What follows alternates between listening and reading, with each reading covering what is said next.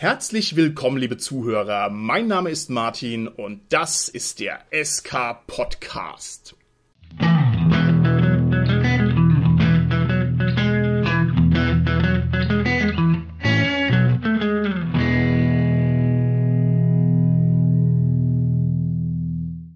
Heutige Folge ist wieder eine kleine Interviewfolge und sie beschäftigt sich mit einem Thema, das schon seit langem in der Rollenspielszene wie ein Geist umherschwebt und immer stärker an Kontur gewinnt und mittlerweile kaum mehr wegzudenken ist. Und zwar ist es die OSR, die Old School, ja, keine Ahnung was, Renaissance. Wir werden es gleich ergründen.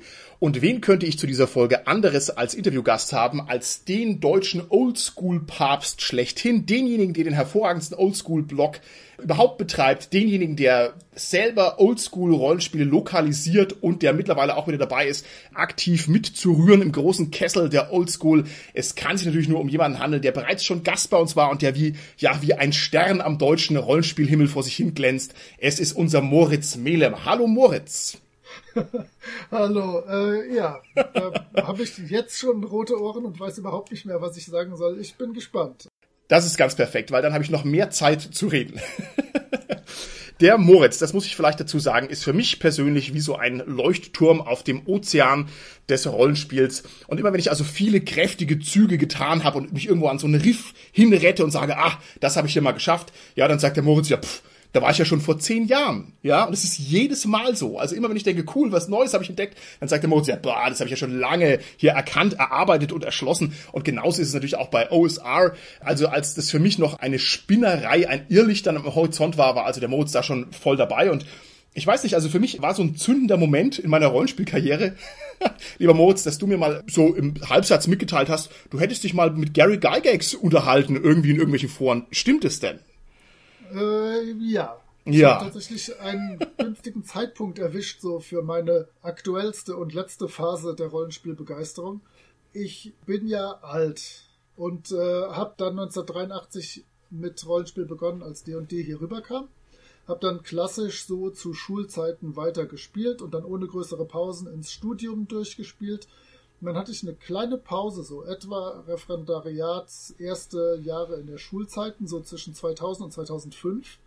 Dann habe ich auf dem Speicher meine alten D&D-Abenteuer wiedergefunden und habe dann aus Spaß mal in diesem komischen modernen Internet nachgeguckt und rausgefunden, dass es Leute gibt, die noch genau so spielten und bin dann vor allem halt natürlich auf englischsprachige Foren wie das Dragons Food Forum oder das Knights and Knaves in getroffen. Und im Dragons Food Forum waren tatsächlich Gygax und Arneson beide sehr aktiv. Nein. Und Arneson erst ein bisschen später, so kurz vor seinem Tod, aber mit Gygax habe ich oft hin und her geschrieben Einmal habe ich ihn mal zu einem Artikel, den ich für meinen Blog zum Würfeln geschrieben habe, gefragt, ob das wirklich so war, wie man sich das immer so erzählt, dass er das bei irgendeinem Schulbuchverlag gefunden hat und gedacht hat, cool, die benutze ich mal.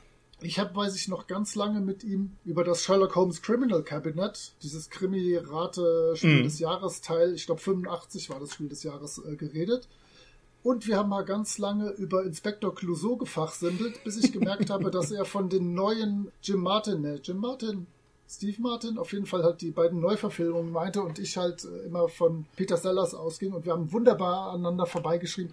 Aber ja, nein, ich habe viel online mit ihm gechattet und Mails ausgetauscht ja. und äh, war ein sehr zugänglicher Typ so. Ja, und das ist eben nur so ein Schlaglicht auf unser Verhältnis, lieber Moritz, weil es immer gleich ist. Also sobald ich merke, oh, es gibt ja Gary Gygax, was ist denn das eigentlich für ein Typ? Dann sagst du, ja, mit dem habe ich ja schon ewig hier Konversation geführt. Ja? Oder wenn ich halt mal draufkomme, was halt Chainmail ist, dass Chainmail halt der erste Schritt ist zum Rollenspiel, dann sagst du, ja, das habe ich im Original bei mir zu Hause rumliegen und so weiter. Und ich meine, ein normaler Mensch würde dich halt hassen, aber ich habe mich halt für die Bewunderung entschieden. Ja? Und das ist also, das grundiert unser Verhältnis. So, und deswegen ist natürlich der Moritz hier genau der richtige Kerl, um uns die OSR ein bisschen näher zu bringen. Und jetzt ist natürlich so, dass die Zielgruppe für diese Folge ein bisschen problematisch ist. Denn ich denke, bei unseren Zuhörern wird es vor allem zwei Gruppen geben. Es wird also einmal die Gruppe geben, die die OSR gut kennt und die da schon ein bisschen reingeschmeckt hat, mehr oder weniger. Und es wird die Gruppe geben, die da also vielleicht noch wenig Ahnung davon hat, vielleicht noch gar nicht so viel gespielt hat. Und ich hoffe, dass wir also für beide Gruppen ein bisschen was Interessantes heute hervorschürfen können.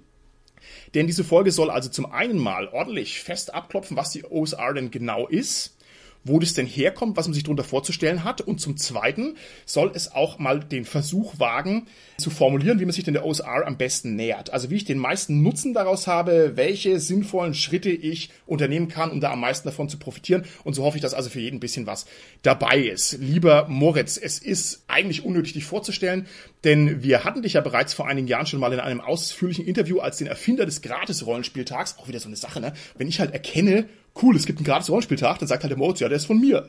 Ja, also ist halt immer. Also, naja, gut. Also da haben wir auf alle Fälle schon ein Interview. Und außerdem hatten wir letzten Mal eine Folge zu Dungeon Crawl Classics, die sich da also auch ein bisschen mit verortet in diesem Universum. Und das sind also zwei Folgen, die vielleicht flankierend zu dieser Interview-Episode noch so ein bisschen mit dazugehören. Okay, genug geschwätzt von mir Unwürdigem. Lieber Moritz, ich würde gerne von dir wissen, Wofür steht denn das Kürzel OSR? Und du musst es jetzt ein für alle Mal definieren. Los geht's. Ja, ich bin ja alter Franzose, deswegen ist es für mich die Oldschool Renaissance oder Renaissance oder wie auch immer du es aussprechen magst. Aber deswegen bleibe ich auch einfach bei OSR. Ich äh, habe eben erst gelernt, tatsächlich, du hast in einem kurzen Skript, was du für mich gebastelt hast, weil ich so ungerne komplett unvorbereitet bin, hast du Oh Shit Run geschrieben. ja. Das passt tatsächlich auch. Denn eine der wichtigen Sachen im Oldschool-Rollenspiel ist, man muss auch wissen, wann ein Kampf verloren ist. Und dann darf man auch sehr gerne wegrennen, wenn man als erste Stufenparty im Drachenwald ist und da ist überraschenderweise ein Drache. Ähm, dann darf man auch gerne die Flucht ergreifen. Dann muss man nicht Selbstmord begehen und äh, diesen Drachen töten wollen. Das finde ich schön, dass du das so charmant aufnimmst. Hier meine humorvolle Übersetzung von OSR als Oh Shit Run. Denn ich hatte das sehr viel ernster gemeint. Ich habe das nämlich irgendwo mal in dem Kontext gelesen, dass also die Szene in Amerika dermaßen toxisch ist. Ja, dass also hochgefährlich ist. Und wenn einer kommt und sagt, er macht OSR, dann muss man sich da möglichst weit davon weghalten, weil ja diese OSR-Szene doch auch ein bisschen zu Skandälchen neigt. Kann man das so sagen? Ja, aber tatsächlich habe ich glücklicherweise das die letzten drei, vier, fünf Jahre so ein bisschen ignoriert. Ich kriege okay. das immer am Rande mit. Ich habe so seit 2005 ungefähr, da kommen wir gleich zu, so diese Anfangszeit der OSR, war ich ja dann halt in amerikanischen Foren. Und im Prinzip sollte man ja ausgehen davon, dass diese Menschen, die in diesen Foren sind und sich für Rollenspiel interessieren und so schon so ein bisschen die clevereren Leutchen sind, die sich auch Gedanken ums Leben machen. Also in dieser Zeit äh, in den amerikanischen Foren habe ich zum allerersten Mal wirklich so krasse Waffennarren, krasse Prepper und sowas kennengelernt, die alle sich auch in dieser Szene tummeln. Und das hat mich sehr schockiert. Deswegen habe ich eine ganze Zeit lang immer vertreten, dass für mich Religion und Rollenspiel oder Politik und Rollenspiel wenig miteinander zu tun haben sollten. Mittlerweile habe ich da so ein bisschen meinen Frieden mitgemacht, aber das war echt eine anstrengende Zeit. Also das ist schon eine interessante Szene. okay, alles klar. Warum sollte man sich denn deiner Meinung nach überhaupt mit der OSR beschäftigen? Also es muss ja irgendeinen überzeugenden Kerngrund geben, dass man sagt, okay, ich lasse mich mal drauf ein, ich interessiere mich mal dafür, ich beschäftige mich damit. Was wäre das denn deiner Meinung nach? Was kann denn die OSR im Idealfall leisten oder was bringt die denn überhaupt? Ich finde, die hat im Prinzip zwei Standbeine. Das eine ist einfach so das Historische. Es gibt immer wieder Leute, wie mich beispielsweise, die denken, wie ist das alles entstanden? Wo kommt das her? Wie hat sich das verändert? Was gibt es für verschiedene Ausprägungen? Und für mich persönlich ist einmal die OSR halt grob so das, wie ich schon immer gespielt habe. Mhm. Wie mir das schon immer Spaß macht und was genauso meinen Geschmack trifft ich habe eine ganze Zeit lang immer gesagt, ja, das ist so, wie ich immer spiele, wie ich immer gespielt habe. Natürlich habe ich mindestens eine dreistellige Zahl an Rollenspielsystemen gespielt und geleitet in den letzten wow, Jahren. Nicht schlecht. Aber bei D&D Classic bin ich einfach so bei meinem Sweet Spot. Das hat nicht zu viel Regeln, nicht zu wenig Regeln, Regeln, die mhm. ich gut kenne, Regeln, die ich so kombinieren kann, wie ich möchte. Ja, und zum anderen ist halt die OSR eine Sache, die dir ermöglicht, die unterschiedlichsten Arten von Abenteuern zu spielen. So. Okay. Das heißt, wenn man es vielleicht nochmal krasser auf den Punkt bringen möchte, kann man sagen, die OSR ist Rollenspiel wie 1974, oder? Ist das so ein, so ein Schlagwort? Kann man das so formulieren? Das ist ein bisschen zu einfach. Also einmal gehen wir mal davon aus, OSR bezieht sich auf D&D mhm. Rollenspiele. Also zu der gleichen Zeit gab es auch schon Traveler in Science Fiction, Tunnels and Trolls, was auch immer, Star Frontiers für Weltallkram Superheldenkram mit Marvel Superheroes. Aber die ganze OSR-Szene jetzt aktuell bezieht sich auf D&D und da bezieht es sich dann halt auf die unterschiedlichsten D&D und AD&D-Fassungen mhm. irgendwo zwischen 1974 und 1984 äh, habe ich in meinem Blog bestimmt mal was zugeschrieben. Ich suche dir mal für die Shownotes einen Artikel raus. Ja. Weil D&D äh, ist ja nicht D&D oder Oldschool ist ja nicht Oldschool. Also 1974 gab es ein Regelwerk, dann gab es 77 das nächste von Holmes, dann gab es 81.1, dann gab es 84.1, das wurde überarbeitet. Zwischendurch kam noch AD und D1 raus. Ähm, also das ist ja ein mhm. riesenweites Feld. Okay, aber wenn du das hier schon so ein bisschen darstellst, dass es ein weites Feld ist, ist es dann nicht schwierig, da überhaupt eine einheitliche Vorstellung herzubekommen? Also das klingt für mich jetzt schon mal so, als gäbe es da gar keine dermaßen einheitliche Vorstellung. Aber es muss ja irgendein tragendes Momentum geben, auf das sich die OSR einigt. Also du sagst mit D&D, dem würde ich zustimmen. Was haben wir denn noch für Elemente drin, die in diesem Dunstkreis zu verorten sind, die unter dieses Schlagwort passen? Für mich sind das am offensichtlichsten die Illustrationen. Also es ist schon ein gewisser Stil, den man so aus den 70er Jahren bis in den frühen 80er Jahren aus den Fantasy-Sachen aus den USA kennt. Mhm. Das ist für mich so eine Sache, die ich da gut wiedererkenne.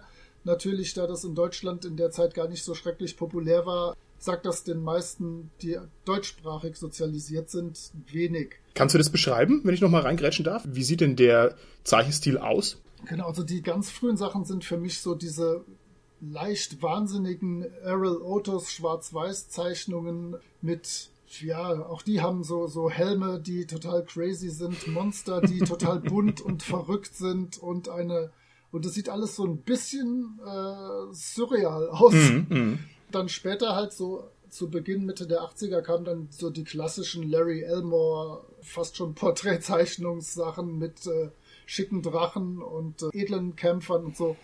So zwischen diesen beiden Sachen bewege ich mich da so ein bisschen. In okay. Deutschland hat man da ja, so im deutschsprachigen Raum sage ich immer eher, hat man da ja ein bisschen anderen, anderen Blick auf die Illus.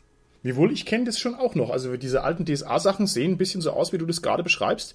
Und ich finde, die Kajat, die Michaela Sommer, also eine meiner sehr verehrten DSA-Künstlerinnen, die, finde ich, die schlägt so ein bisschen so eine Brücke, so zwischen diesen alten, wahnsinnigen ja, Sachen. Das, das stimmt. Ja, und, und so den, den moderneren, etwas hochglänzenderen. Aber sie hat zum Beispiel noch diesen wunderschönen Schwarz-Weiß-Zeichenstil. Na, die ist ja nicht so abgedreht. Ne? Das ist mehr so ein bisschen kontrollierter. Kann man das so sagen? Ja, absolut. Und auch tatsächlich äh, unser aller Held Ugo Kanjuche ja. ist ja irgendwo so dazwischen. Ne? Der ja. ist auch zwischen dem realistischen, aber auch knallbunt und immer leicht an der Grenze zum Wahnsinn. aber tatsächlich, also die Errol Otto Sachen, die sind viel durchgeknallt. Also ja, da ja, kann man bestimmt irgendwie in den Show Notes ein, zwei beispielhafte Zeichnungen. Auf alle Fälle. Ja, wohl schöner frisiertere Oger als bei den tausend Ogern vom Ugo Kano, wie auch immer man den ausspricht, wird es kaum geben. Also da, das ist wirklich nicht abgedreht. Die sind akkurate Jungs hier, die Oger. Okay, jetzt können natürlich die Illustrationen trotz allem nicht den Kern der OSR ausmachen, aus dem einfachen Grunde, weil dann würde man ja sagen, hier irgendwelche Comics würden das schon hundertprozentig abholen. Es muss ja auch noch eine drastische Rollenspielkomponente haben, die sich unterscheidet von irgendwelchen modernen oder anderen Rollenspielen. Kannst du vielleicht versuchen, mir zu beschreiben, was denn einen OSR-Spielstil letztlich ausmacht und wie der sich von anderen Spielstilen unterscheidet? Für mich sind zwei große Dinge.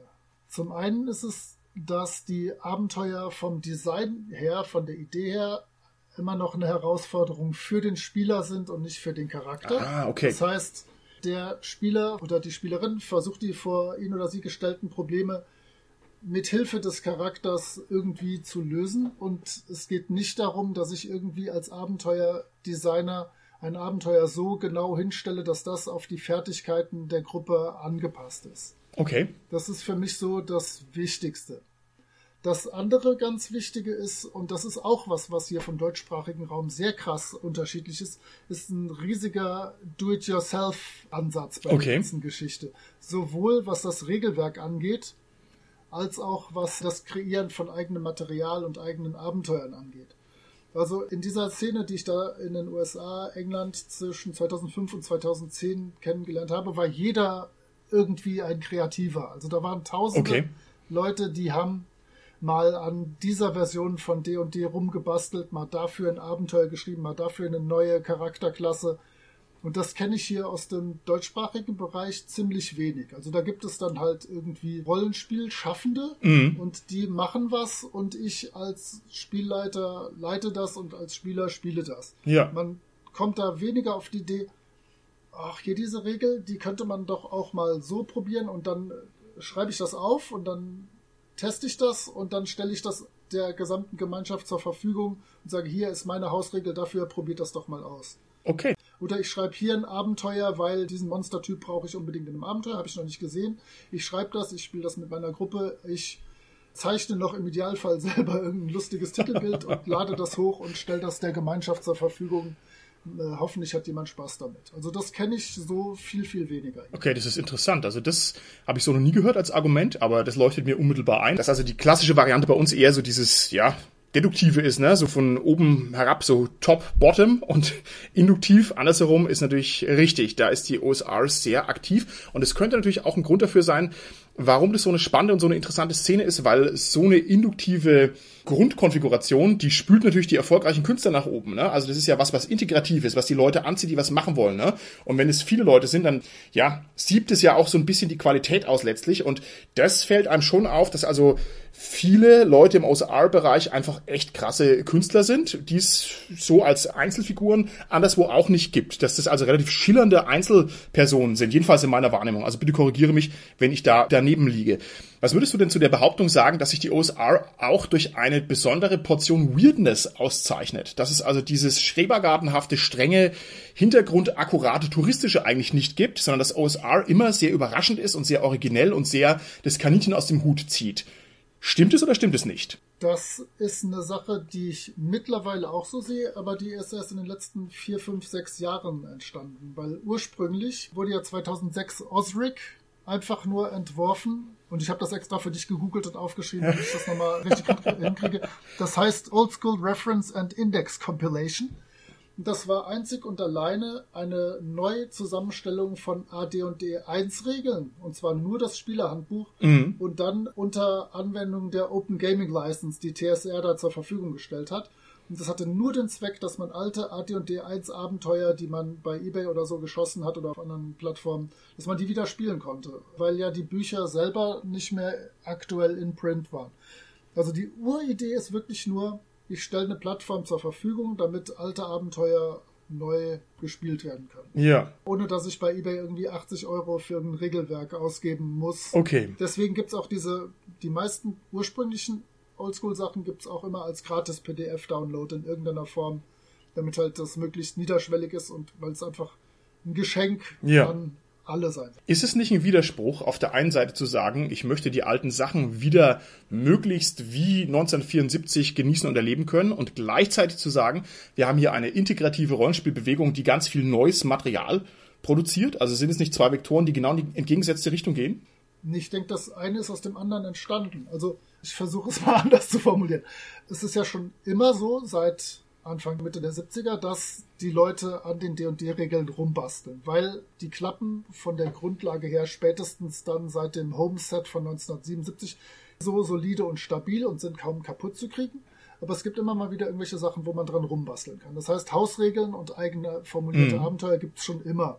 So, jetzt haben dann Stuart Marshall und Matt Finch 2006 Osric rausgebracht Einmal, um die ganzen alten Sachen spielen zu können, aber natürlich, da jetzt die Open Gaming License und ein Regelwerk dazu vorlagen, konnte jeder, der es wollte, seinen Kram offiziell auch rausbringen, ohne Angst zu haben, von Wizards of the Coast bis auf die Unterhose verklagt zu werden. und ich denke, das war so der Beginn, dass diese beiden Strömungen gut zusammengepasst haben. Okay, alles klar. Das finde ich toll, dass du jetzt hier Osric als so einen Ankerpunkt formulierst, weil das wäre nämlich meine nächste Frage gewesen. Also ab wann man denn das als Bewegung so richtig greifen kann und ab wann es ein bisschen konturscharfer wird, dieses Phänomen an den Rändern. Ich würde gerne von dir wissen, welche Bedeutung und welche Relevanz hat denn die OSR in der Szene? Ist es eine relevante Sache? Oder ist es letzten Endes nur Irrlichter von irgendwelchen Kellerrollenspielern und bleibt letztlich auf diesem Level? Ich glaube, es ist ziemlich genau dazwischen. Also es hat natürlich gerade international nicht die Marktmacht von D&D oder Pathfinder oder so oder auch von den wirklich großen mittlerweile Indie-Systemen, die gar nicht mehr so schrecklich Indie sind. Aber wenn man sich anguckt, dass beispielsweise mein erstes mini kleines Fortress of the Mountain King, was ich für Brave Halfling Publishing mal 2008, glaube ich, war das in den USA rausgebracht habe, dass das sich viereinhalbtausend, knapp 5000 Mal als PDF verkauft hat. Wow. Dann ist man damit in Deutschland schon ein ziemlicher Rollenspiel-Superstar. ähm, in den USA ist es halt eine angenehm verkaufte Zahl. Also ich denke schon, dass es eine ordentlich große Szene ist. Die ganzen USA-Sachen, die sind ja bei den Annies auch immer relativ weit vorne dabei. Mhm. Die gewinnen das nicht, aber die sind schon immer so auf äh, Silber oder Bronze.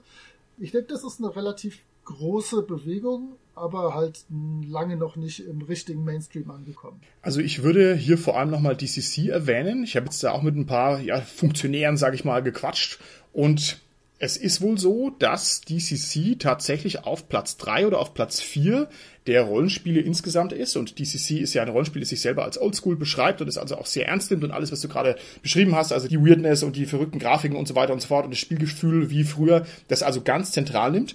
Und die, ja, wie gesagt, haben also so viele Grundregelwerke schon verkauft, dass sie also sich da nicht verstecken müssen damit. Deswegen ja. dachte ich, die sind vielleicht doch schon ähm, ein bisschen in Schlagweite, dass natürlich international niemand an D&D vorbeikommen kann, ist klar. Also das sagen ja alle Umfragen. Also das ist ja völlig verrückt, was das für eine Marktmacht hat. Aber also so völlig in der Versenkung ist es nicht. Also ich halte es schon für einen relevanten Faktor. Es sei denn, du widersprichst mir jetzt hier.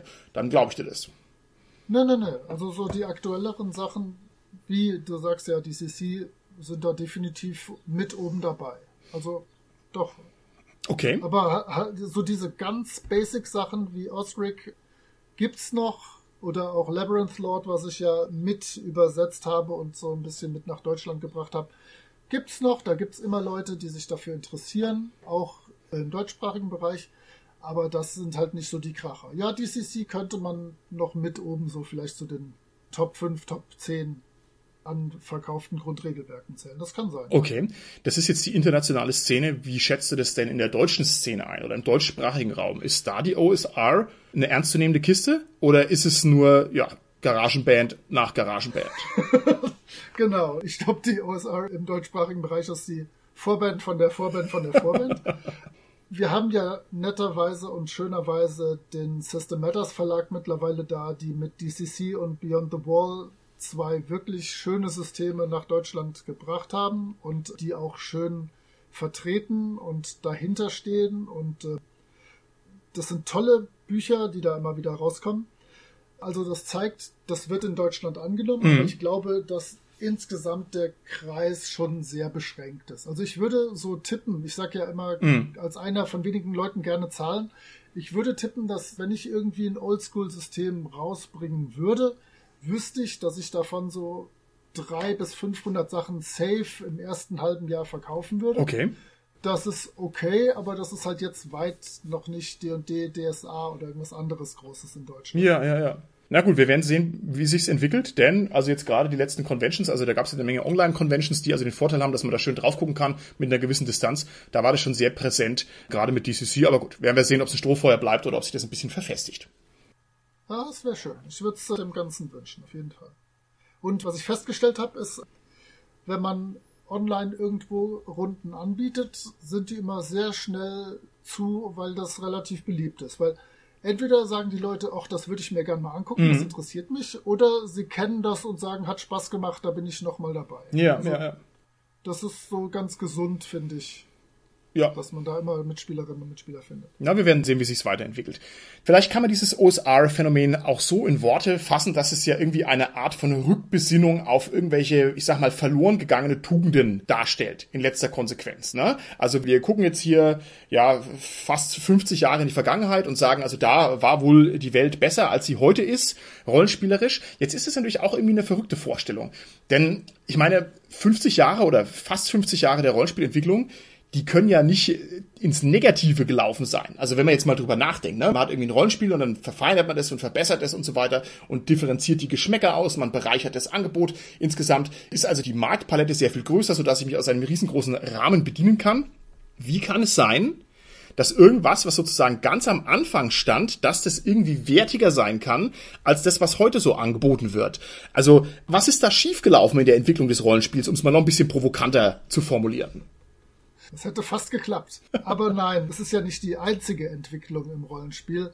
Es ist eine Idee zu sagen, dieses Spielen oder diese Form von Spiel hat Spaß gemacht, macht immer noch Spaß und funktioniert gut.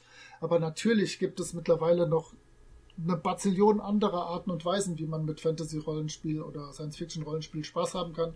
Es gibt wunderbare Erzählspiele, die ihre Aufgabe ganz toll machen. Es gibt überraschenderweise auch Leute, die mit aktuellen Formen von DSA unglaublich viel Spaß haben. Also wer bin ich denn, um da zu sagen, das hier ist die Art und Weise, wie es Spaß macht? Das ist für mich so. Ich kenne Leute, die auch gerne so spielen. Ich bin sehr stolz auf dich, dass du mittlerweile auch äh, halbwegs in diese Richtung ja, Mit zehn Jahren Verspätung, ja, wie ich es halt schon angekündigt habe. Aber äh, nein, es gibt ganz viele Art und Weisen, wie Rollenspiel sich toll entwickelt und ähm, ich bin da die letzten Jahre wirklich sehr, sehr beeindruckt, was da alles passiert. Und gerade jetzt in Corona-Zeiten, wir sind ja jetzt Anfang Mai 2020, wenn das irgendwann mal historisch nachgehört werden sollte, ist es wirklich so, dass ich online jeden Tag irgendwelche coolen Sachen entdecke, die ich A interessant finde und B dann überraschenderweise sofort auch mal ausprobieren kann, weil ich spontan vier bis fünf Leute finde online, die sich auch ein Headset aufsetzen und mit mir zusammen loslegen. Also das ist schon toll im Moment. Und ja, ich persönlich finde den OSR-Spielstil super, aber ich kann auch verstehen, dass der für Leute nichts ist oder dass Leute sich dran gewöhnen müssen. Ja. Es ist halt eine Entwicklung von vielen. Okay, also du siehst es trotz allem irgendwie als eine Entwicklung nach vorne, die OSR. Es sind alles Entwicklungen vorne. Ja, na, man weiß es nicht. Also das ist ja eine Rollenspielphilosophische Frage. Ne? Also ich, ich meine, entwickelt sich Literatur nach vorne? Die Frage könnte man ja stellen. Ne? Also sind Romane heute besser oder schlechter als vor 50 Jahren? Ich weiß es nicht. Also man könnte ja auch der Theorie anhängen, dass eine Entwicklung hier im Literatur- und im Kunstbereich letztendlich immer nur eine Verästelung ist und dass es da auch Kreisbewegungen gibt und dass es also auch, keine Ahnung, in verschiedenen Dimensionen sich entwickelt. Also dass es so sonderlich linear ist, ich glaube, das ist diskutabel, aber ich weiß es auch nicht. Es ist auf alle Fälle sehr, sehr spannend. Das nächste, was ich dich fragen möchte, ist, ist es überhaupt möglich, zweimal in denselben Fluss zu steigen? Also wenn dir das Rollenspiel 1974 Spaß gemacht hat, dann ist es ja letzten Endes so gar nicht mehr reproduzierbar. Ich meine, damals bist du noch hier mit vollem Haar auf der Harley über die Route 66 gebrettert, ja. Ich weiß nicht, mittlerweile haben wir immer noch volle Haare, ja, aber trotz allem, so der Zähler der Jahre steigt unablässig nach oben, auch wenn man es uns überhaupt nicht ansieht, ja. Ich meine, ist es überhaupt möglich, das nochmal zu reaktivieren oder ist es nicht letztlich eine Illusion? Gibt man sich da nicht der Illusion hin, man könnte irgendwie die glückliche Jugend wieder auferwecken und ist es nicht eigentlich Quatsch? Äh, ja. ich habe zwischen, hab zwischendurch ein bisschen die Frage verloren, aber ich denke, es geht dir ein bisschen um den Sense of Wonder. Mhm. Und natürlich, als ich mit neun oder zehn Jahren mir irgend sowas durchgelesen habe, waren Orks krasser Scheiß. Mhm. Mittlerweile hat man spätestens in, in einer Ringe-Film Bazillionen von Orks gesehen und äh, die sind langweilig wie nichts anderes es hat sich tatsächlich geändert und diesen Sense of Wonder werde ich so nicht mehr reproduzieren mhm. können und möchte das auch gar nicht. Aber ich sehe das jetzt immer wieder, wenn ich gestandene Rollenspielerinnen und Rollenspieler durch DCC-Abenteuer jage. Die wundern sich auch sehr oft, was hat's denn damit auf sich? Was, was ist das denn zum Henker? Was, was geht hier ab? Also ich denke schon, dass man eine Art von Sense of Wonder schon kreiert bekommt es ist natürlich eine völlig andere als diese kindliche Anschauung. Die ist toll, aber die kriege ich nicht mehr zurück. Die ja, will ich ja. auch wirklich nicht mehr so haben. Okay, also schön, dass du das mit dem Sense of Wonder nochmal gesagt hast, weil ich finde, das ist halt auch echt ein Element der OSR, das wirklich zentral ist. Und das ist auch das, was mich letztlich ein bisschen an den Haken hängt, also was mich auch richtig abholt. Also einmal die Leichtgängigkeit dieser OSR-Systeme, dass einfach dieser unendliche Regelballast nicht da ist, den ich bei anderen ausformulierten, simulationistischeren Rollenspielen oft habe. Also diese ganze anstrengende Komponente, die fehlt. Und dann natürlich auch, dass es halt einfach herausforderungsorientiert ist, also dass ich eben spielen kann, so wie ich Bock habe und dass es also so sein soll, dass ich also alle Ressourcen und Reserven mobilisieren soll ne, für so ein OSR-Abenteuer, dass es eben darum geht, ob ich es schaffe oder ob ich es nicht schaffe. Und ich könnte also mit so einem Abenteuer der anderen Schule, wo man irgendwie gemächlich durch eine lange Kampagne geführt wird, also da könnte ich aktuell gar nicht mehr so viel anfangen, weil ich das also mittlerweile als etwas fad empfinde. Und das bringt mich zu meiner nächsten Frage. Und zwar, ist jetzt die OSR letztlich was für saturierte Rollenspieler, die sagen, sie haben schon äh, ganz viel gesehen und werden jetzt durch diese OSR wieder ein bisschen erfrischt? Ist letztlich das die Zielgruppe für die OSR? Oder kann man durchaus sein Rollenspielleben auch anfangen mit der OSR? Also wenn ich jetzt hergehe und sage, ich fange an und starte jetzt eben mit, keine Ahnung, mit DCC, ist das sinnvoll? Oder ist die OSR letztlich was Postmodernes, die man nur dann genießen kann, wenn man schon durch ist durch alles? Es funktioniert auch heute im Jahr 2020 noch wirklich gut als Einstiegsdroge beim letzten Gratis-Rollenspieltag, der wirklich stattgefunden hat, hatte ich neun Leute in meiner Runde sitzen in einem Dungeon Crawl Classics Trichter- oder Funnel-Abenteuer. Das heißt 9 mal 4, da waren dann 28 Dorfprolls, die auf einmal vor diesem Dungeon standen und da schwer Betrieb gemacht haben. Davon waren fünf oder sechs komplette Neulinge. Davon spielen jetzt noch vier, von denen ich das weiß. Mit dem anderen habe ich nichts mehr zu tun oder habe hab diese Person nicht mehr gesehen. Was ich allerdings immer sage, bevor ich so eine Runde leite, ist, es ist eine Art und Weise, Rollenspiel als Hobby zu betreiben. Es gibt viele, viele, viele andere. Mhm. Wenn dir das jetzt gut gefällt, ist schön. Dann guck dir noch andere Sachen an. Wenn dir das jetzt nicht gut gefällt, ist das auch schön. Dann guck dir trotzdem noch andere Sachen an. ähm, also es gibt unendlich viele Arten und Weisen, wie man mit dem Hobby Spaß haben kann. Aber ich weiß, dass die Oldschool-Sachen auch heute noch funktionieren, auch für Einsteiger. Gerade für Einsteiger ist es ja super einfach, ihnen zu sagen, hier nimm einen 20er, würfelt ihn ja. im Idealfall möglichst hoch und selbst wenn ich dann Labyrinth Lord oder sowas leite, kann ich denen ja dann noch kleine Hinweise geben. Hier bei den Rettungswürfen malst du dir einen Pfeil nach oben daneben, denn da musst du über den Wert würfeln. Neben die Attribute malst du dir einen Pfeil nach unten, denn Gott, da musst du so unter schlau. die würfeln. Ja, das habe ich letztes Mal total versaut, ja, und habe es immer falsch gemacht und bin immer drüber gestolpert. Dankeschön, ich will mir Pfeilchen malen. Schon wieder hast du mein Leben substanziell bereichert. Großartig. Also ich denke, es ist auch für jüngere Menschen, die das hinbekommen. Okay, gut. Genug gelobhudelt, was die OSR angeht. Jetzt müssen wir hier mal die chirurgische Knochensäge der Kritik noch ein bisschen ansetzen und ein paar tüchtige Züge tun. Ja, mit einem festen Griff.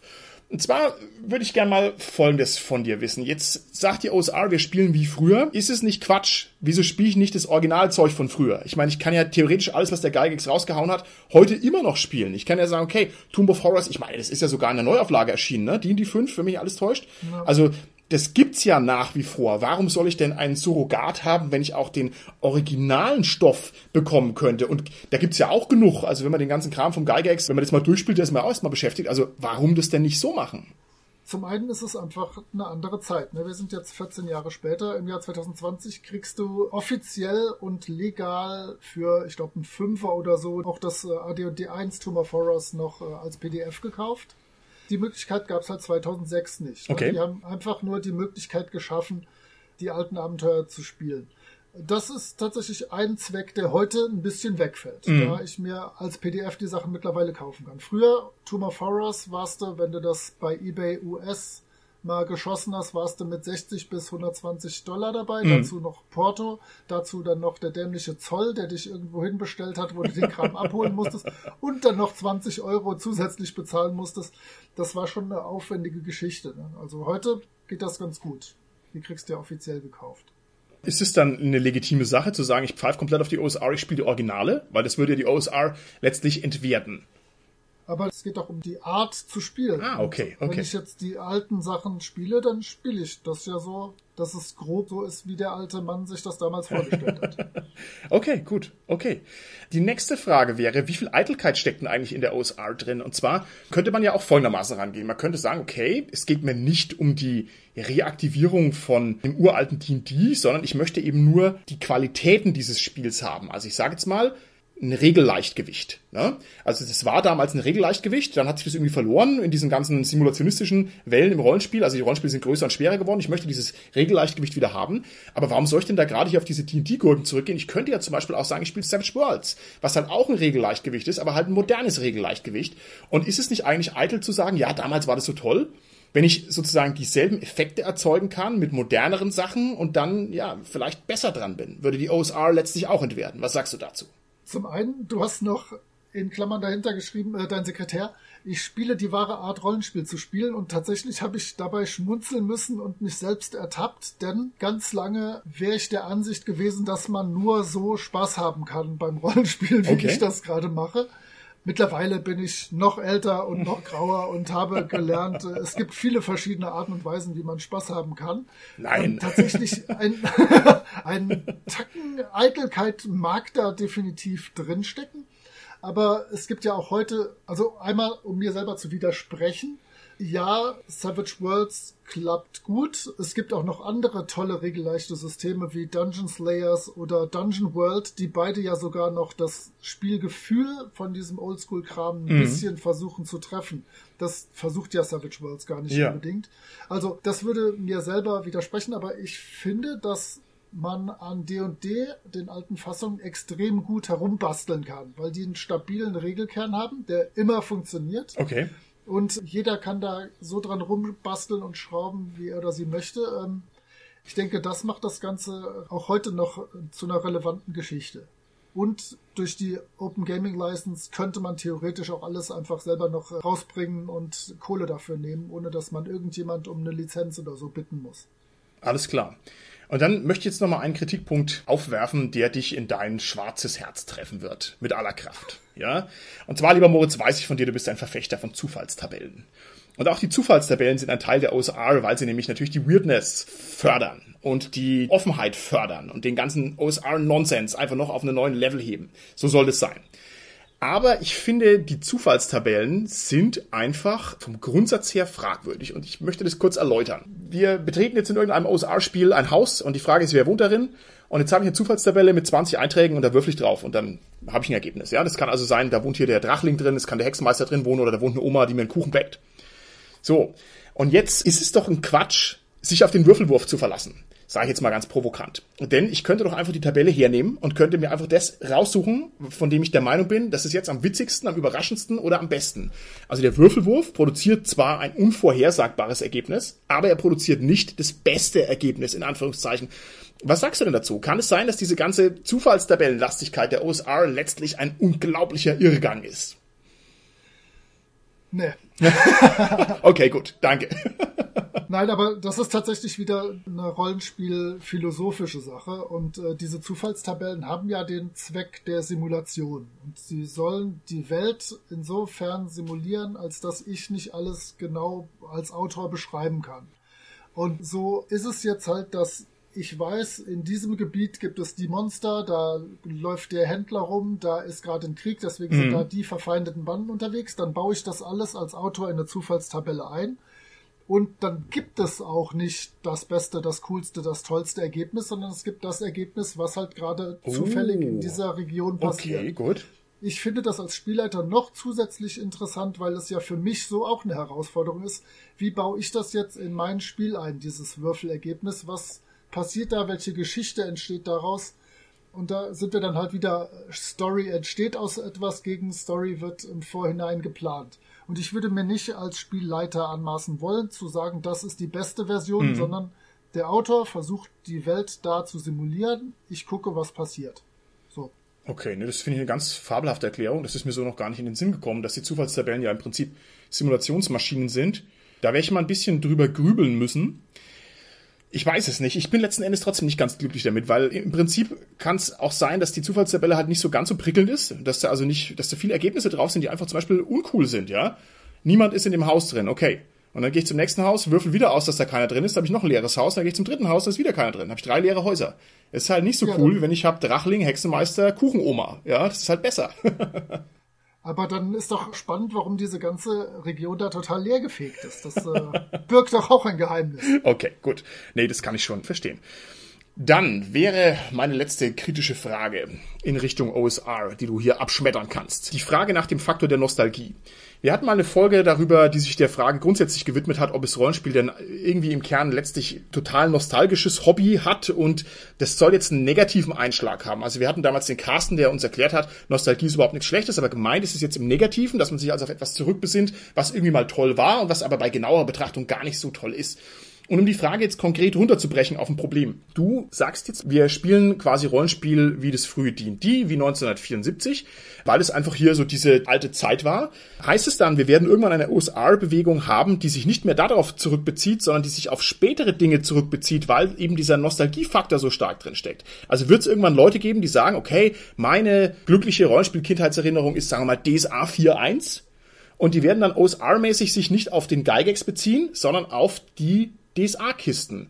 Und, und, siehst du da das Problem, das ich ein bisschen ansprechen möchte? Also wenn es nämlich der Fall wäre, dass so die OSR sich mitschiebt auf der Zeitachse, dann hieße das, dass die OSR gar keinen wahren heiligen Kern hat. Ja, dann ist gar nicht die Überlegenheit von D&D im Vordergrund, sondern ist die persönliche Nostalgie im Vordergrund und das wäre eigentlich ein bisschen lame. Aber tatsächlich ist es ja jetzt schon so. Ne? Wir spielen ja jetzt nicht irgendwie, es ist D&D willkommen im Jahr 1974, sondern wir sind jetzt schon im Bereich zwischen 1974 und 1990. Mhm. Auch da hat sich ja Dungeons Dragons unfassbar entwickelt und haben sich alle möglichen Sachen entwickelt. Die meisten aktuellen oder moderneren OSR-Systeme haben sich auch endlich dahingehend verändert, dass sie jetzt eine Rüstungsklasse haben, die nach oben geht. Das ist ja für uns alte Säcke das allerschlimmste Sakrileg über, überhaupt.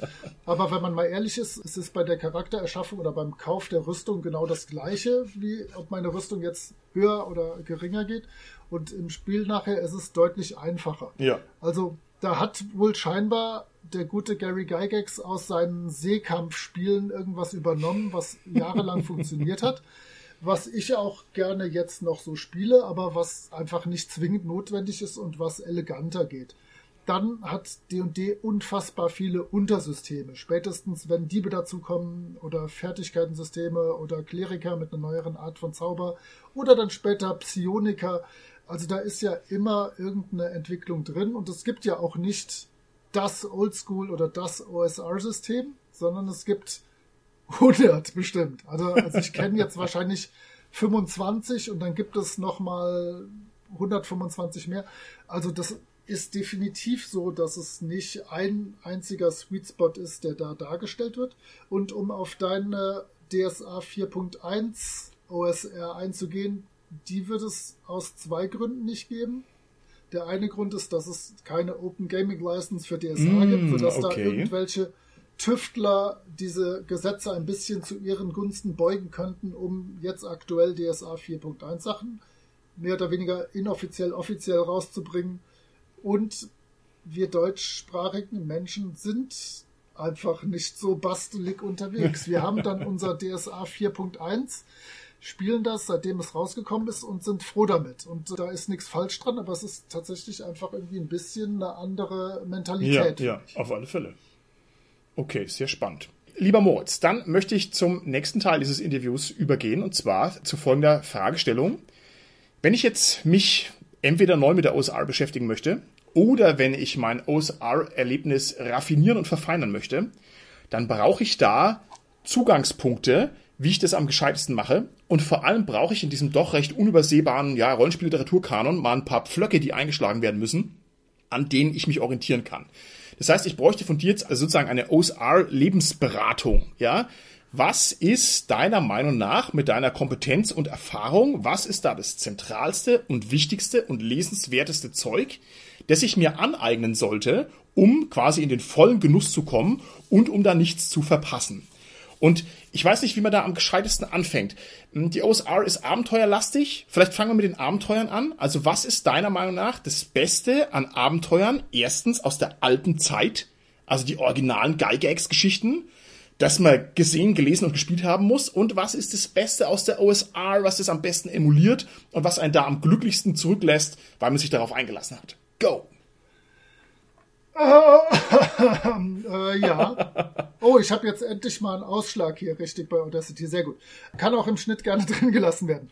Also an klassischen D&D-Abenteuern. Und wie gesagt, wir reden jetzt nicht von Oldschool, denn da gibt es noch viele, viele mehr, ja. sondern erstmal von D&D, denn darauf bezieht sich das Abenteuer, die man unbedingt gespielt haben muss sind natürlich die ganzen Gygax-Sachen für D&D, Festung im Grenzland, dann äh, Tomb of Horrors und, und, und.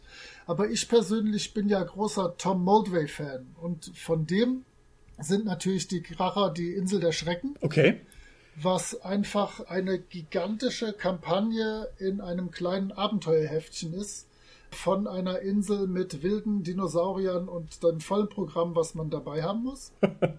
Dann die Lost City, auch von Tom Moldway. Eine Pyramide mitten in der Wüste unter dem Wüstensand. Man steigt ein. Es kommen abgefahrene Sachen drin vor. Es gibt äh, jede Menge Fraktionen, die alle miteinander befeindet sind, sodass man die wunderbar gegeneinander ausspielen kann und sich überhaupt nicht die Hände schmutzig machen muss. Und ganz unten drin dann eine komplette vergessene Zivilisation. Und was ich gerade aktuell spiele, ist Burg Bernstein. Ist einfach der Funhouse-Dungeon schlechthin, wo äh, die Abenteuergruppe reingejagt wird und komische Dinge passieren. Und das klappte 1984 genauso gut wie im Jahr 2020. die haben da wirklich Spaß mit der verrückten Familie d'Ambreville, wo alle Mitglieder der Familie anders verrückt sind und die Gruppe auf andere Arten und Weisen jagen. Spektakulär, schöne Abenteuer einfach. Also Burg Bernstein, die vergessene oder die verlorene Stadt und die Insel der Schrecken wären meine drei Tom Moldway Go-To-Abenteuer, die man unbedingt spielen sollte. Die sind mir persönlich auch noch wichtiger, wirklich als diese ganzen Gygax-Schinken. Okay, okay. Weil wir hatten eben schon das Stichwort Sense of Wonder. Das ist da nochmal viel größer. Noch größer. White Plume Mountain habe ich gespielt sozusagen in einem Versuch der Selbstbildung, ja, und habe also versucht hier, ich, ich habe das vor einigen Jahren habe ich das versucht, diese diese alten Sachen halt in mein Rollenspielwissen zu integrieren. Ich fand schon, dass da der Sense of Wonder ganz ordentlich ist. Also White Plume Mountain, da geht's ordentlich ab. das ist ja auch eins der Abenteuer schlechthin, wo man wirklich merkt, dass die für die Spieler und Spielerinnen nicht für die Charaktere entworfen sind. Das stimmt. Das ist ja gut. wirklich, du führst deine Spielfigur und musst irgendwie gucken, dass die diesen komischen Laden da überlebt. Ja, ja. Also ja, das ist ein Klassiker, aber ich habe bei denen keinen großen Sense of Wonder. Okay. Klar, da sind schreckliche Fallen, da sind äh, abgefahrene Sachen, da gibt's viele Möglichkeiten, wo man spontan stirbt als Charakter. Aber die Moldway-Abenteuer, die drei, die ich genannt habe, die sind auch jetzt noch für mich immer wieder überraschend. Okay, bin ich sehr gespannt. Ich kenne sie nicht, da werde ich mir das mal dringend vornehmen und werde die dann genießen. So, gehen wir einen Schritt weiter. Aktuelle OSR. Also nicht das alte Zeug, sondern das neue Zeug, was sein soll wie das alte Zeug. was ist da nicht nur das Beste, sondern vielleicht auch das Wichtigste, was man sich angucken muss, um das halt voll zu inhalieren und da wenig Reibungsverluste zu haben? Ich habe ja früher ganz zu Beginn, also so 2008, 2010 für Brave Halfling Publishing einige Abenteuer geschrieben, die da dann auch veröffentlicht wurden. Und da gab es den Alfonso Warden. Und der hat die besten mittel- und hochstufigen Abenteuer entworfen, die man irgendwie für Geld bekommen kann. Titel müsste ich gerade zum Regal rübergehen, aber dann hätten wir noch mehr Knacken in der Leitung. Deswegen speich mir, ich äh, gebe dir die nachher für die Shownotes. Äh, der hat super mittelstufige Abenteuer, so Stufe 7 bis den Bereich 15 gemacht. Okay, warum sind die so gut? Es gibt ja unendlich viele Abenteuer für Stufe 1, 2, 3. Mhm. Aber wenn dann höherstufige Abenteuer kommen, sind die einfach schwierig, weil viele Abenteuerdesigner denken dann halt, okay, Stufe 1 ein Ork, Stufe 15 400 Orks. Aber der Alfonso Warden schafft es halt in seinen Abenteuern auch wirklich, diese Charaktere noch herauszufordern in ihren Fähigkeiten und Fertigkeiten mit vielen Trefferpunkten. Okay. Ohne dabei unfair zu sein. Also klar kann ich mit einem Save or Die Rettungswurf, mit irgendeinem Gift jeden Charakter als äh, Spielleiter oder Abenteuerdesigner blitzschnell töten. Aber das ist ja nicht der Sinn der Sache. Das soll ja schon äh, fair ablaufen. Dann natürlich Lamentations of the Flame Princess. Du bist großer Fan. Ich weiß, Jim Reggie der Dritte ist im Prinzip ein dufter Typ, weil ich mich vor Jahren schon öfters mit ihm unterhalten habe, so als er die ersten Male dann auf mhm. den PC kam. Ist ja mittlerweile nicht mehr ganz so hip und angesagt und unbefleckt seine Schürze. Aber auch der hat Abenteuer rausgebracht, die man sich gut angucken kann oder die mal interessant sind. Ich sag nur, der Mini-Basilisk unter dem Mikroskop ein Träumchen und eine der schönsten Fallen ever. Das Abenteuer musst du noch dazu sagen. Also was muss ich mir angucken vom James Reggie? Ist es echt der dritte? Ist er nicht der vierte schon? James Reggie? Weiß ich nicht. Die sind alle der dritte. ich weiß tatsächlich gar nicht mehr, in welchem Abenteuer das mit dem Basilisken vorkommt. Also ich mag ja das Carcosa-Abenteuer. Das ist nicht von ihm, das hat er nur rausgebracht. Okay. Das ist eine unbarmherzige Hexcrawl-Welt, also wo man wirklich mit der Gruppe durch eine Welt, die aus Hexfeldern besteht, marschiert. Es gibt verschiedenfarbige Menschengruppen, die auch alle miteinander im Krieg stehen. Finde ich sehr, sehr interessant, habe ich auch eine Zeit lang geleitet. Die haben die Probleme, also ich habe auch noch die allererste Edition, als das noch nicht bei Lamentations of the Flame Princess rauskam, wo dann irgendwelche Kinderopferungen und sonst was äh, für diese Rituale notwendig sind. Sowas lasse ich natürlich A für meine Spieler und Spielerinnen und B für mich selber weg und ändere das. Das ist nicht so mein Ding. Aber von der Hintergrundwelt sonst, diese leicht Lovecraftige Fantasy-Sache gefällt mir sehr gut. Also Carcosa von Geoff McKinney wäre so ein Tipp auch wenn man den nicht guten Gewissens geben kann, zumindest sollte man vorwarnen. Und dann ist die nächste Rubrik, wo ich gerne Tipps geben würde, ist äh, Dungeon Crawl Classics. Aber da bist du mittlerweile tatsächlich fast fitter als ich. Also ich stehe sehr auf das Portal unter den Sternen, das mhm. äh, Trichterabenteuer im Regelwerk. Ich stehe sehr auf die Segler auf Sternloser See. Hast du einen höherstufigen Tipp vielleicht spontan? Ich habe tatsächlich schon ein paar Abenteuer geleitet. Ja. Ich habe die auch alle gelesen und äh, habe da schon allein beim Durchlesen einen Heidenspaß. Ja, und da ja, kommt schon der Sense of Wonder. Hast du ein oder zwei Tipps spontan, die man da nennen könnte? Das ist eine sehr gute Frage und ich finde es fast eine eigene Folge wert, einfach weil diese Abenteuer so vielschichtig sind und so reichhaltig und sich da ordentlich zu bedienen. Nein, ich habe da keinen konkreten Tipp, aber das werde ich mir mal vornehmen, dass ich da nochmal was herausschürfe. Ich bin immer wieder erstaunt, wie hoch die Quote an großartigen Abenteuer bei DCC ist. Und ich habe da jetzt mich unterhalten, wie gesagt, auf der CyclipsCon mit ein paar von den Leuten, auch von den Abenteuerschreibern. Und das liegt halt schlicht und ergreifend daran, dass die die Abenteuer einfach 500 Mal Test spielen, bevor die gedruckt werden. Ja. Und das ist einfach der Zauberschlüssel für diese ganzen Sachen. Also das wird immer zugespielt, immer zugespielt, immer zugespielt. Und wenn die das tausendmal gespielt haben, dann schreiben die das auf. Der Brandon LaSalle hat mir das so erzählt und ich meine, das spürt man halt mit jeder Faser, ja.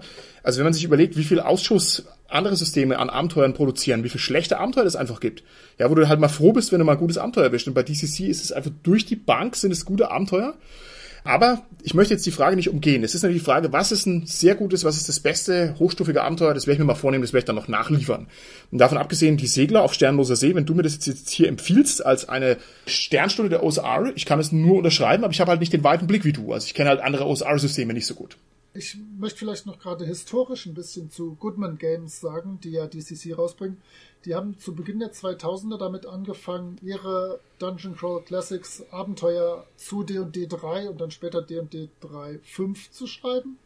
Und die hatten von Anfang an schon eine recht gute Qualität und hatten auch da schon immer so einen gewissen Twist. Also mhm. waren nicht so die üblichen normalen, wir gehen in Dungeon, treten Orks in den Hintern und gehen wieder mit Gold raus Abenteuer.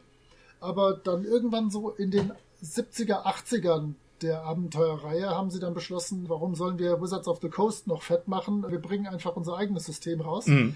Und mit diesem Wechsel zum eigenen System wurde das Ganze dann noch einen Tacken wahnsinniger mhm. und der Sense of Wonder wurde nochmal zwei, drei Schrauben hochgeballert.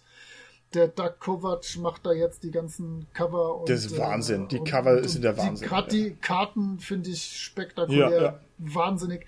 Also seitdem ist das wirklich ein echt gutes und spielenswertes System. Und wie du sagst, ich wüsste jetzt vom reinen Lesen her kein echt schlechtes Abenteuer. Und ich habe die seit ungefähr Dungeon Crawl Classics Abenteuer 20, habe ich die alle gesammelt und im Regal stehen. Zehn Jahre vor mir, ja, wie bei allem, wie bei allem.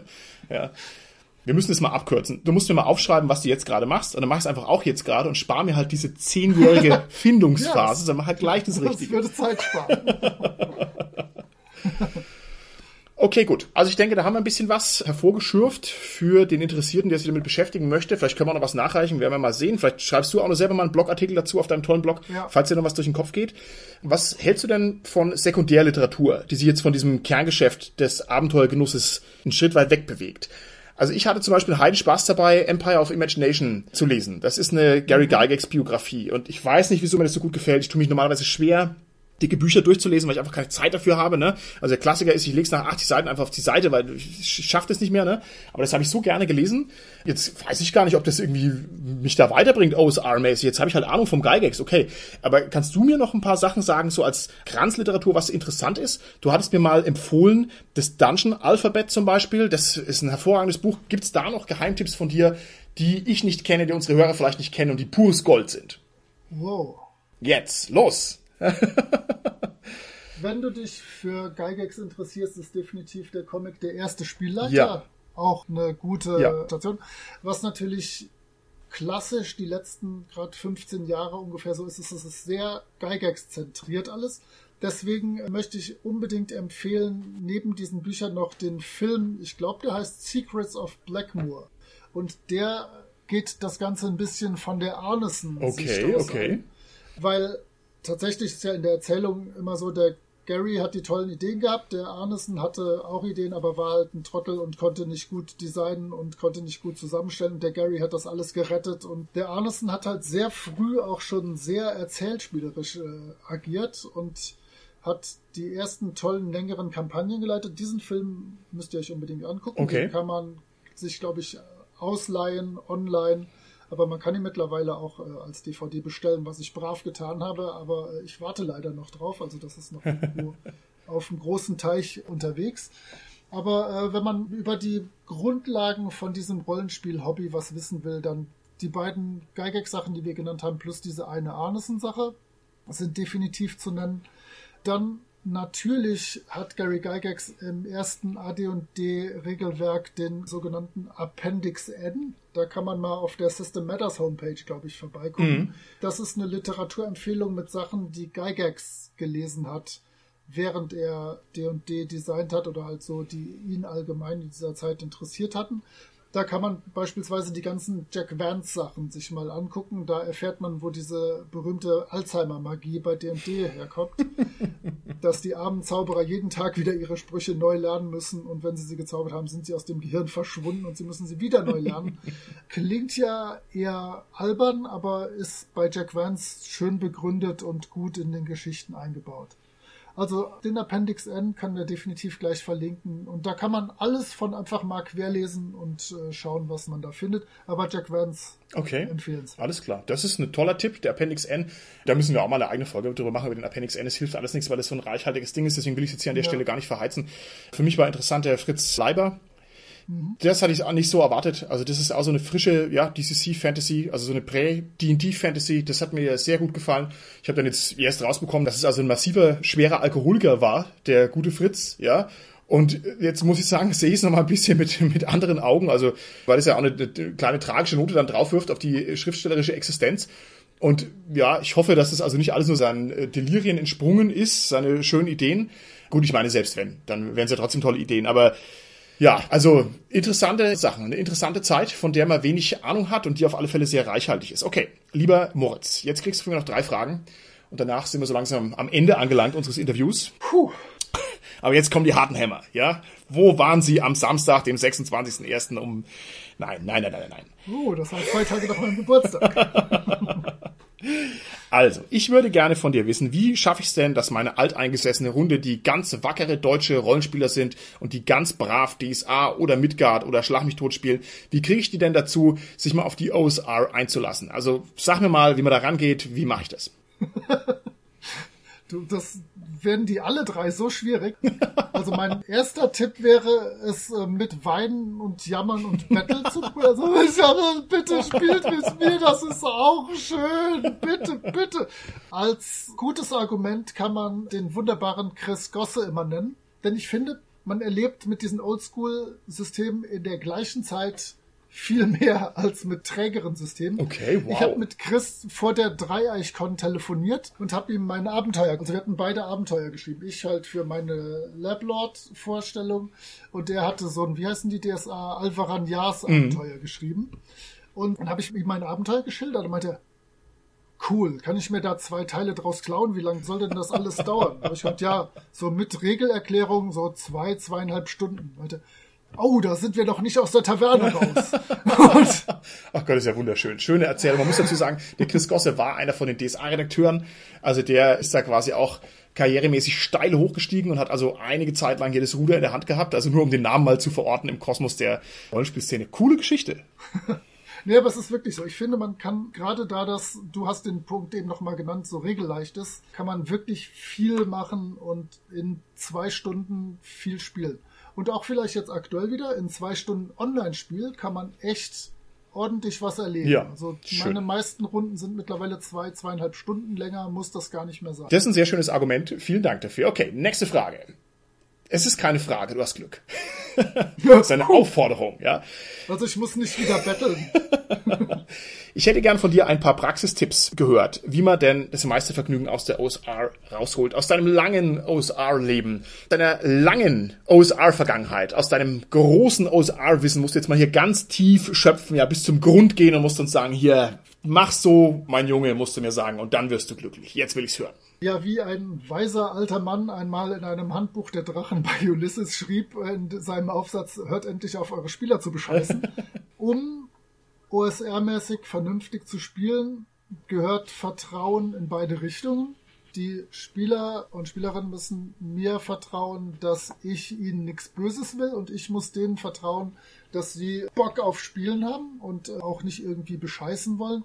Denn so diese ganzen Charaktermaximierungssachen und so sind zwar auch halbwegs wichtig, damit der Charakter nicht direkt abkratzt, aber spielen da nicht vorrangig eine Rolle. Und dann wirklich, ich leite das Abenteuer fair, es wird offen gewürfelt, jeder sieht, was kommt. Bei mir wissen die Spielerinnen und Spieler auch, dass ihre Charaktere jederzeit sterben können. Also es gibt, wenn ich normal oldschoolig spiele, nicht irgendwie Verabredungen wie der Charakter stirbt nur, wenn er sich todesmutig geopfert hat und eine tolle lange Geschichte erzählen darf. wenn der irgendwie von einer Mauer fällt und der verdammte Fallschaden für 10 Fuß nun mal 1 w 6 Punkte Schaden ist und ich eine 5 würfel und er nur 3 Trefferpunkte hatte, dann ist dieser Spielercharakter einfach tot. Dann äh, ist das so. Dumm gelaufen, ein nicht sehr heldenhafter Tod, aber das passiert halt in einer harten und brutalen Fantasy-Welt. Auch da hätte ich bis vor acht bis zehn Jahren noch gesagt, das muss so sein. Man kann überhaupt gar nicht anders spielen und das kann dann auch vor allem keinen Spaß machen. Ich weiß mittlerweile, das geht und das funktioniert und es gibt eine Bazillion Rollenspielsysteme, wo sich solche Fragen gar nicht stellen. Mm. Aber wenn ich jetzt spreche, rede ich immer davon, wenn ich klassisch irgendein Fantasy OSR-System leite. So. Und dann ist alles auf dem Tisch. Okay, wunderbar. Offen spielen, offen kommunizieren, ein sehr guter Tipp. Und jetzt die härteste aller Fragen. Die ist deswegen so knallhart, weil du eingestiegen bist die OSR, die hat ein schönes Artwork, das ganz besonders ist. Jetzt würde ich gerne von dir wissen, was macht man denn, wenn man diese OSR-Geschichten sich anguckt und es stellen sich einem die Nackenhaare auf, weil man dieses Artwork so scheußlich findet? Also gerade DCC ist ja was, ich habe ein bisschen Zeit gebraucht, also es ist, es ist gewachsen. Mittlerweile finde ich es großartig, aber am Anfang, ich bin irgendwie über die Spielemesse geschlendert und habe dann irgendwie das erste Mal DCC gesehen, da war dieser Favorite irgendwo drauf und der Favorite das ist dieser nordische Barbar und der ist so rotzehässlich gezeichnet, da passen die Proportionen nicht. Der hat ein Gesicht wie ein Dackel, ja. Das ist einfach eine lächerliche Figur und ich habe mir gedacht, Alter, ist das schrecklich. Ja, und ich habe das zum Glück mittlerweile hinter mir lassen können, habe ganz viel tolle Sachen hier genießen können, aber es gibt Leute, die sagen, ich ertrage diesen rotzhässlichen Stil nicht. Was mache ich denn mit so einer armen Seele, wenn das deiner Meinung nach so wichtig ist? Ist er dann verloren? Muss er dann für immer DSA spielen oder was machen wir denn mit dem? Ralf, der muss die Augen zumachen. nee, ähm, tatsächlich, es ist eine Ästhetik, die hier nicht so üblich ist. Und wenn man wirklich die letzten 30 Jahre sich DSA-Abenteuer angeguckt hat, ist es einfach A, sehr anders ja. und B, auch wahrscheinlich stellenweise einfach effektiv hässlich. da kann ich jetzt auch nicht gegen anreden. Ich weiß zum Beispiel, wir wollten vor vielen Jahren mal Mutant Future, das ist die äh, Mutanten-Postapokalypse-Version von Labyrinth Lord auf Deutsch rausbringen. Da war ich auch mit einem deutschen Verlag schon mehr oder weniger safe. Der Verlag hat halt gesagt, Mutant Future ist ein tolles System, Aber das sieht kacke aus, das kauft in Deutschland niemand. Und dann äh, hatten wir lange, lange Verhandlungen, dass ich da den amerikanischen Verlag breitgequatscht habe, dass wir der eigene und etwas modernere und vielleicht für den deutschsprachigen Markt passendere Illustrationen anfertigen könnten. Das Projekt ist dann leider geplatzt, aber ja, ich sehe das auch so, dass wir hier einfach eine andere Anschauung von schön genau, es ist halt nicht hässlich, sondern es ist halt anders schön. Das hast du aber schön gesagt, ja. genau. Ja, was mache ich denn jetzt? Also ich habe jetzt jemanden, der trägt es nicht. Also heißt es dann, ich muss es schlucken? Ja, wenn ich in den Genuss kommen will, muss ich sagen, okay, ich würg das jetzt herunter und stürze mich auf die Inhalte? Oder können wir das Versprechen abgeben, dass man damit warm wird? Oder was mache ich denn jetzt mit so jemandem, der damit nicht warm wird? Oder erstmal nicht warm wird? Das ist echt eine Frage, wo ich ein bisschen holgerig werden muss. ähm, äh, ich ich habe da keine Ahnung. Es ist wirklich, also es sind einfach etliche Illustrationen, gerade wenn ich mir Dungeon Crawl Classics angucke, da sind Cover, da fallen dir die Augen aus dem Kopf und du denkst, um Himmels Willen, ich muss mit Kernseife nachspülen, weil die sind bunt, die sind verrückt, da ist Kram drauf zu sehen. Ich finde, man sollte ihnen eine Chance geben und sie sich einfach mal genauer und länger angucken, weil da immer spektakuläre Details sind oder einfach tolle Dinge zu entdecken. Aber ich muss nicht darauf bestehen, dass das schön ist oder gar, dass es die einzige schöne Illustrationsart für Rollenspielmaterial ist. Okay, hervorragend.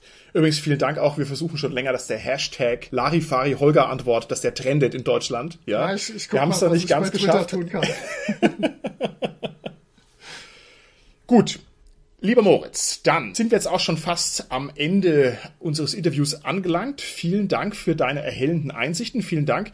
Ist auch für mich ganz nützlich, da nochmal ein bisschen eine andere Perspektive drauf zu sehen, auf dieses OSR-Phänomen. Einfach weil es so schwer greifbar ist und aber trotzdem eben ein Flammenwurf am Firmament letzten Endes, der nicht zu ignorieren ist dann würde ich sagen, ich bräuchte von dir ausgehend aus diesem Interview noch eine Prognose. Und zwar mit dem riesigen Wissen, das wir jetzt hier erarbeitet haben in diesem Interview, möchte ich von dir hören, was ist denn jetzt mit der OSR los?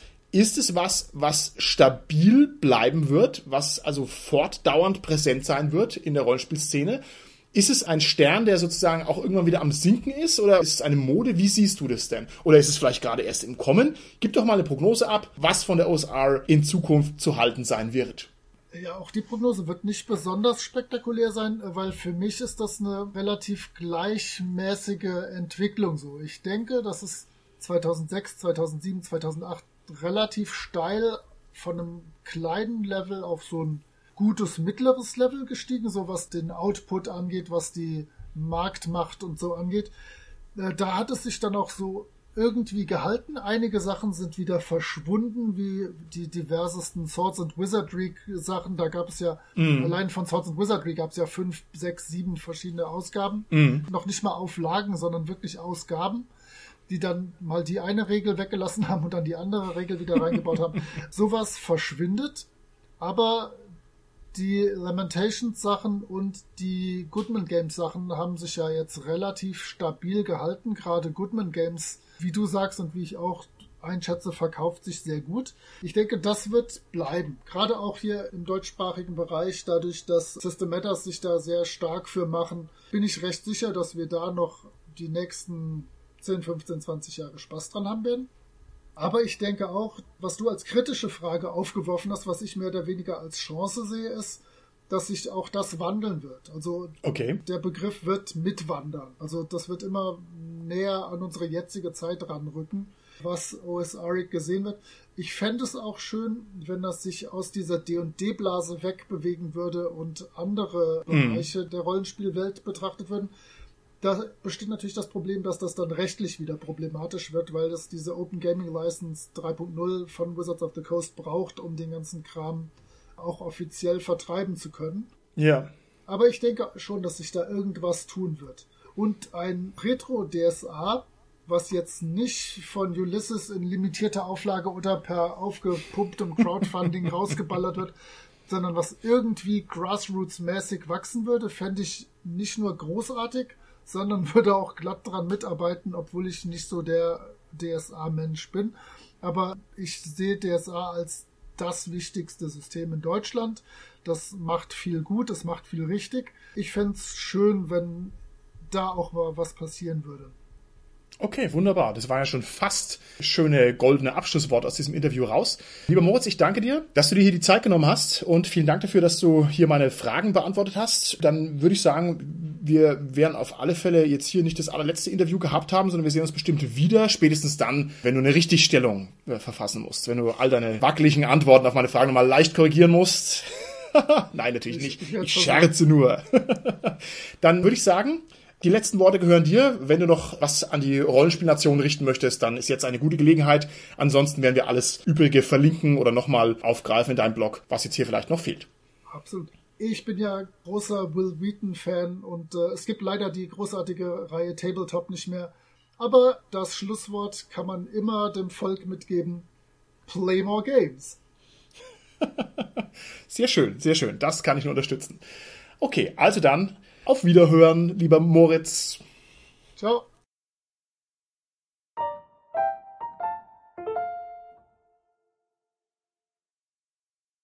Okay, und jetzt machen wir noch einen kleinen Gag. Jetzt sag ich mal, lieber Holger, danke fürs Cutten. Das habe ich jetzt hiermit getan. Und jetzt musst du das auch nochmal sagen, damit es sich gewertschätzt wird. Unser Mann im Cut-Schützengraben. Oh, lieber Holger, danke fürs Cutten. Du bist toll. Mach ich doch gerne.